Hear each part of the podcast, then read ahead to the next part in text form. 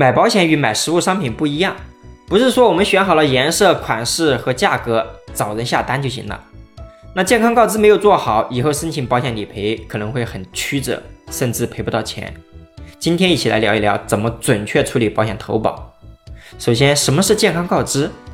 就是保险公司针对这款产品向我们问一下被保险人的身体健康情况。那我们买保险时准确做好健康告知，这个说起来很容易啊。现实中不是有一定医学知识和文字功底的专业人士，很难把这个健康告知做好的。比如你看健康告知的这一项问题，看似简单的问题，你看得出来涉及到多少问题吗？你看这里有问我们健康检查有没有异常啊，也问了医生有没有在病历上写要求进一步的检查、复查、随诊或诊疗啊？什么时间内的检查异常或医生的要求才要告知啊？是不是所有的检查都要告知嘛？那我们平时体检做的检查算不算上面的检查项目嘛？问题问完没有？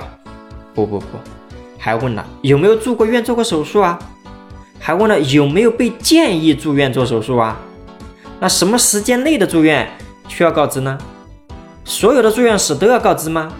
且不说我们知不知道这里面的基础医学知识了，就问一下，你能找得出来这一个问题涉及的所有细节问题吗？所以我建议，专业的事情交给专业的人去做吧。如果我们自己去面对，没有做好健康告知，那是我们自己的责任。交给我，你只需要如实回答你们的细节问题，做错了那是我的责任。